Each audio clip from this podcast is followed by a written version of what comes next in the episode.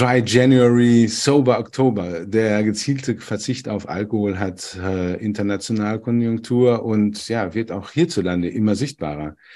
Ja, ist das aber jetzt wirklich ein lang anhaltender Trend, der sich hier entwickelt, oder ist es vielleicht doch nur ein Hype, der auch wieder vorübergeht? Ja, mein Name ist Ernst Büscher, ich bin Pressesprecher hier im Deutschen Weininstitut und äh, spreche über dieses Thema heute mit äh, Johannes Trautwein von der Weinkellerei Trautwein im rheinhessischen Lohnsheim, die ja sich auch mit dem Thema alkoholfreier Wein in der Produktion beschäftigen. Und ähm, sag erstmal Hallo, Herr Trautwein. Ja, herzlich willkommen auch von meiner Seite. Vielen Dank, dass ich da sein darf. Ja, ähm, was glauben Sie, ist äh, der alkoholfreie Wein jetzt wirklich ein, ein ja, wirklich Thema, was uns noch die nächsten Jahre beschäftigen wird? Oder ist das jetzt ein Hype, der jetzt mal gerade so ein bisschen äh, durch die Medien getrieben wird? Also wir sprechen auf jeden Fall schon mehr als von einem kurzfristigen Hype.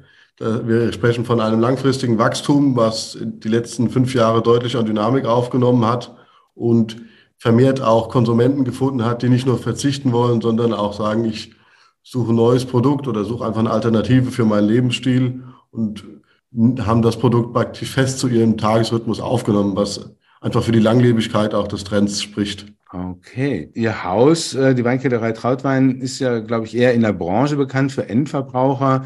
Da tauchen Sie eigentlich jetzt selten auf, weil Sie ja mehr im B2B-Geschäft unterwegs sind. Können Sie mal ganz kurz Ihr Haus und sich nochmal vorstellen? Genau, also wir sind eine klassische Dienstleistungskellerei bzw. Fassweinkellerei, sind äh, aus dem Weingut entstanden. Vor gut 100 Jahren hat mein Urgroßvater dann die Weinkellerei und das Weinhandelshaus gegründet.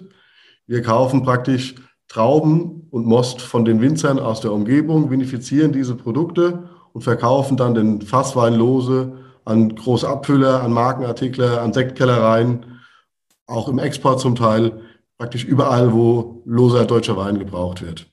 Hinzu äh, haben wir jetzt auch noch seit äh, 2014 das Sortiment an alkoholfreien Wein aufgebaut. Wir bieten auch Traubensäfte an, haben auch nebenher ein kleines Weingut und auch eine Lohnabfüllung für Betriebe, die äh, eine fertige Flasche bei uns kaufen möchten. Aha. Und ähm, es gibt ja viele Konsumenten, die sagen, wofür brauche ich alkoholfreien Wein? Ich kann auch Traubensaft trinken. Sie bieten jetzt beides an. Was, was sagen Sie denen? Ja, es sind zwei unterschiedliche Zielgruppen. Der alkoholfreie Wein ist das deutlich erwachsenere Produkt. Der Traubensaft ist einfach steril gemachter, haltbar gemachter Traubenmost. Er ist, wie der Name schon sagt, sehr saftig, sehr süß, sehr fruchtig. Der alkoholfreie Wein ist ja ein Wein, der erstmal praktisch ein vergorener Most, dem dann durch einen nachgelagerten Entalkoholisierungsprozess der Alkohol entnommen wurde. Dadurch habe ich deutlich weniger Zucker und habe auch die Sekundär- und Tertiäraromen von der alkoholischen Gärung zum Teil noch im Produkt, was das Produkt näher an den Wein bringt und auch es einfach ja, leichter macht und äh, ja, für, für jemand, der jetzt gewohnt ist, Wein zu trinken, einfach das, das Produkt ist, was viel näher an seinem Alltag und seinem, seinem normalen Konsum ist. Mhm, mh. Und ähm, ich sag mal, die alkoholfreien Weine, hatten ja lange Zeit nicht so das beste Image. Ähm, sie waren so geschmacklich, sagen wir mal, herausfordernd für, insbesondere so für Weinfreaks. Was hat sich da getan und, und äh, wie sieht das heute aus? Im Allgemeinen ist die Technologie deutlich besser geworden, aber auch das Bewusstsein für das Produkt. Ich denke, das sind äh, sehr viele Faktoren. Früher hat man mit höheren Temperaturen entalkoholisiert zum Beispiel. Wir kommen ja später auch nochmal zum Prozess, wie das überhaupt funktioniert. Ja. Man geht heute einfach mit niedrigen Temperaturen rein, man produziert Weine direkt für den alkoholfreien oder mit dem Ziel, den später zu entalkoholisieren. Und dann wird auch vielleicht in den nachgelagerten Prozessen mehr auf Qualität und auf äh, zum Beispiel Sauerstoffmanagement geachtet, wodurch die Produkte deutlich besser und äh, fruchtiger und frischer bleiben als in der Vergangenheit. Mhm. Worauf kommt es denn dann bei der Weinauswahl an? Ich meine, wenn ich jetzt zum Beispiel einen Wein habe, der nur 9 Volumenprozent Alkohol hat, ist das dann besser? Äh, ist er leichter zu entalkoholisieren als vielleicht einer, der 13 hat? Muss ich, kann ich da als Winzer schon im Vorfeld, ähm, sag ich mal, da auch ja, äh, was beachten? Äh, das ist ein zweischneidiges Schwert. Tatsache ist wirklich, ein Wein mit weniger Alkohol entalkoholisiert sich besser. Aber ein Wein mit weniger Alkohol hat auch weniger Gäraromen. Und dann hat auch später der alkoholfreie Wein weniger, weniger Aromen, weniger Vielfalt, weniger Fülle.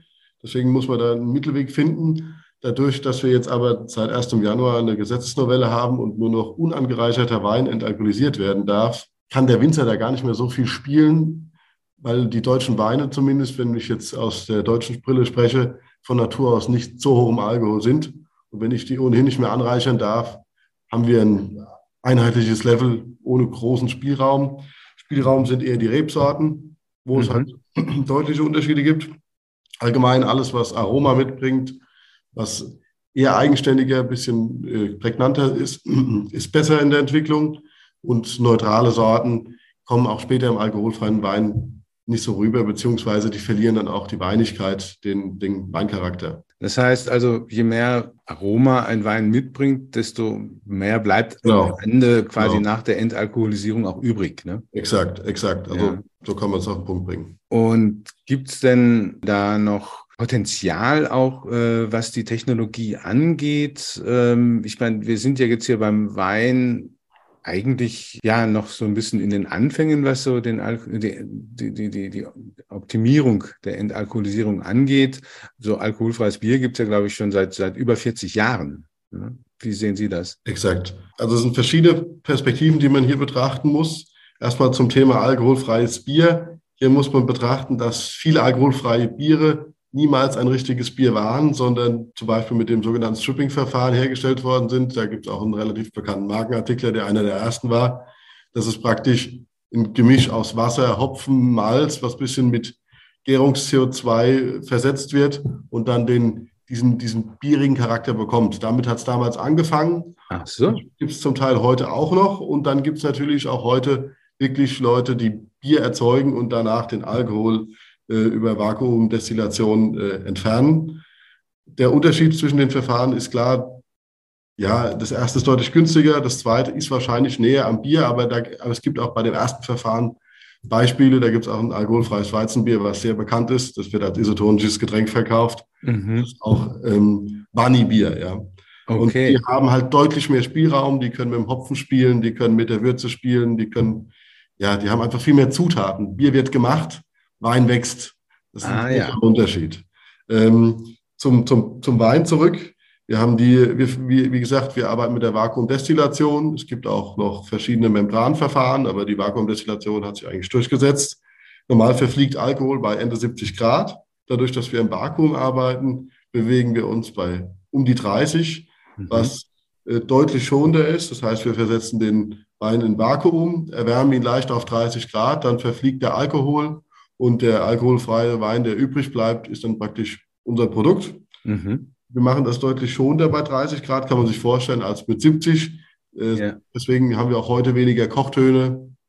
Die Produkte mhm. schmecken harmonischer.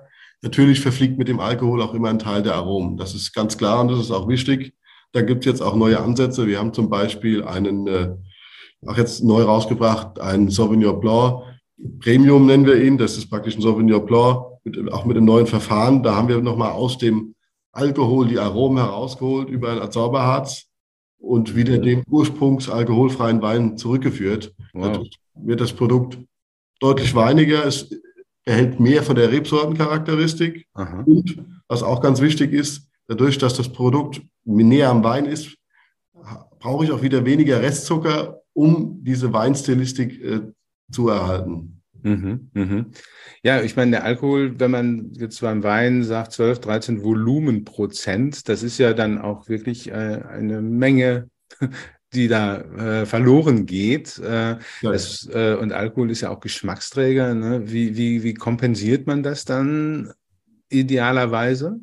Exakt, also das ist genau der, ein wichtiger Punkt, den Sie angesprochen haben. Alkohol ist Geschmacksträger und ich hole tatsächlich auch den Alkohol plus 1, 2 Prozent, 3 Prozent Schwund, die dann mit verfliegen raus und der Rest wird aufkonzentriert. Ein klassisches Beispiel oder klassischer Weg ist, dass man sagt, ich gehe im Restzucker etwas höher mhm. und selbst wenn ich im Restzucker höher gehe, schmeckt das Produkt nicht süß. Also man kann nicht sagen, ein alkoholfreier Wein mit 30 Gramm schmeckt so süß wie ein alkoholhaltiger Wein mit 30 Gramm. Mhm. Das ist ein prominenter Weg, was auch sehr populär ist bei den alkoholfreien Produkten, ist einfach das Thema Verperlung, Versektung. Auch ganz wichtig, dass äh, wir nicht von einem klassischen alkoholfreien Sekt reden. Also das ist keine zweite Gärung, sondern das ist einfach alkoholfreier Wein, der mit Kohlensäure versetzt wird. Ich mhm. habe deutlich mehr Mundfülle, die Aromen kommen mehr zum Vorschein und vielleicht so Entalkoholisierungstöne, die man hat, die ungewünscht sind, werden oft so ein bisschen kaschiert.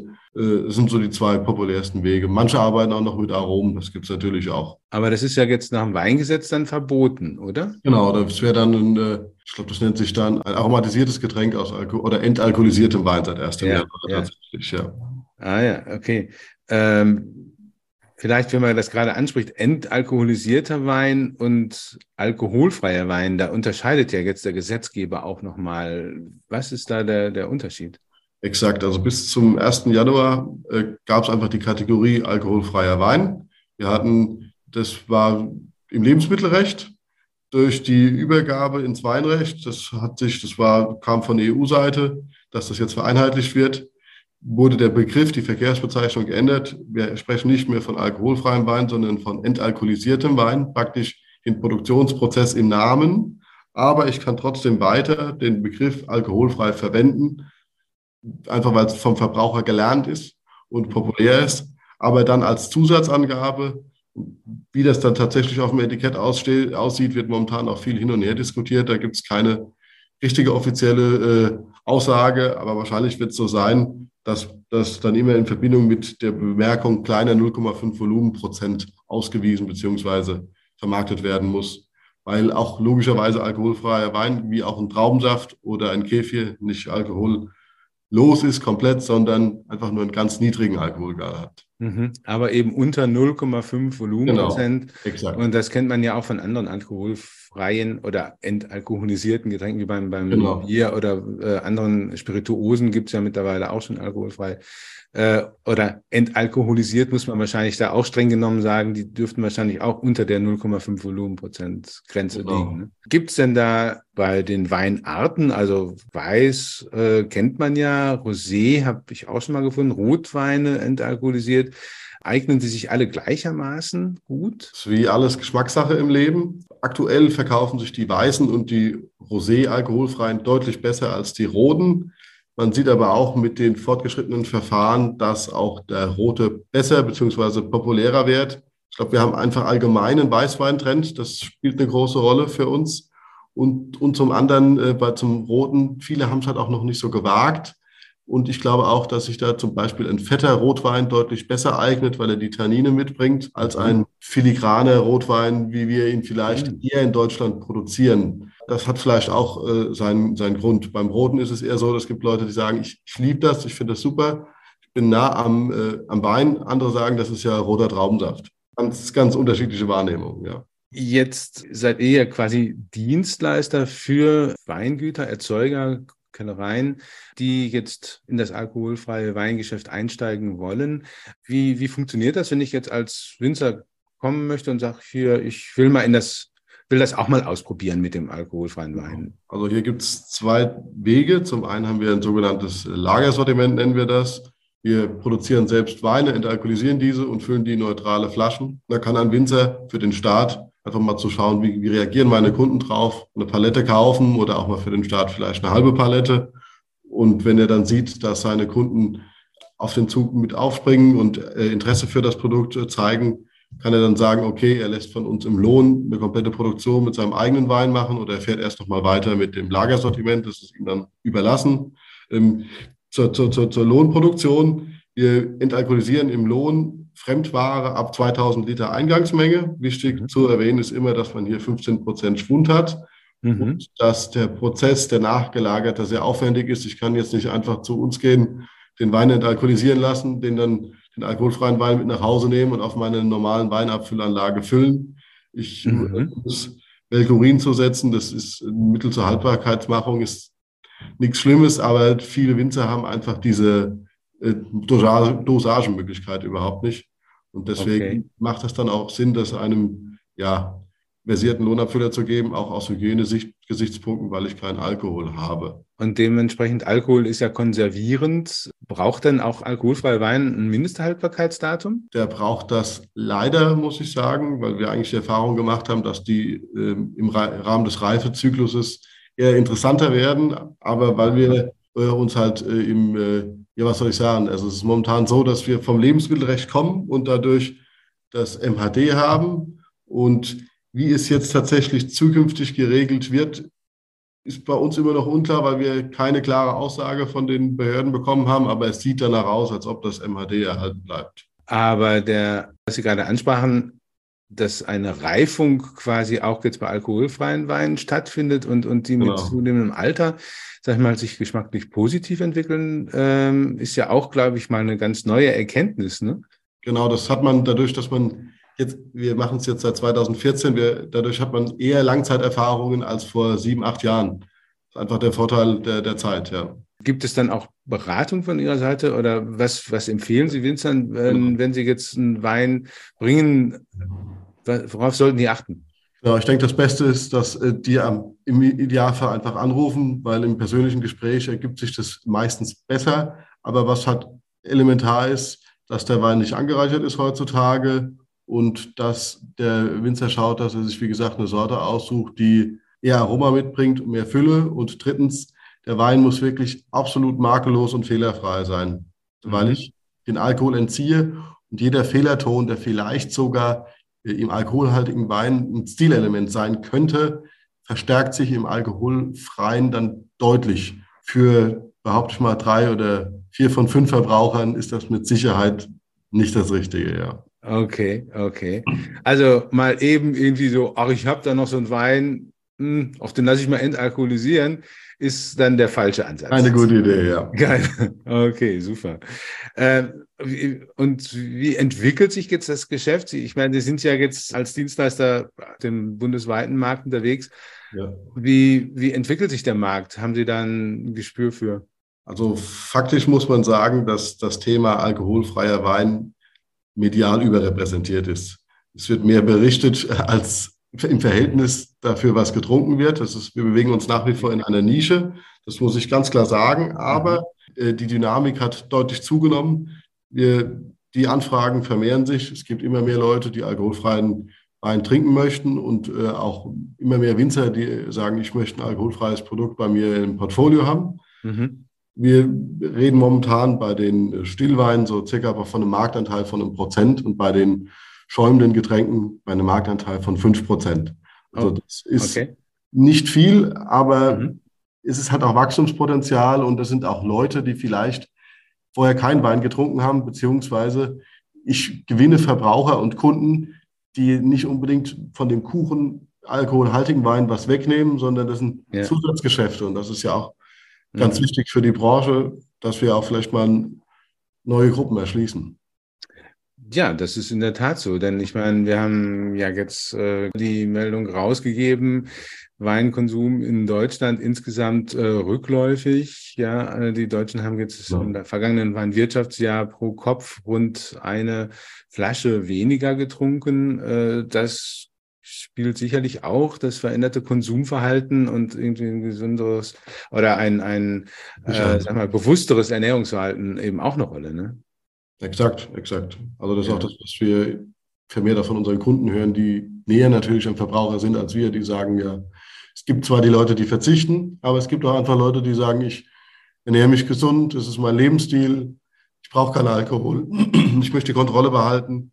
Hm. Und da gehört alkoholfreier Konsum einfach dazu. Wo sehen Sie jetzt noch, sag mal, einen Schlüssel, um das Ganze etwas zu verstärken, den, das Bewusstsein für alkoholfreie Weine oder auch den, den Bekanntheitsgrad, äh, um aus der Nische so ein bisschen herauszukommen?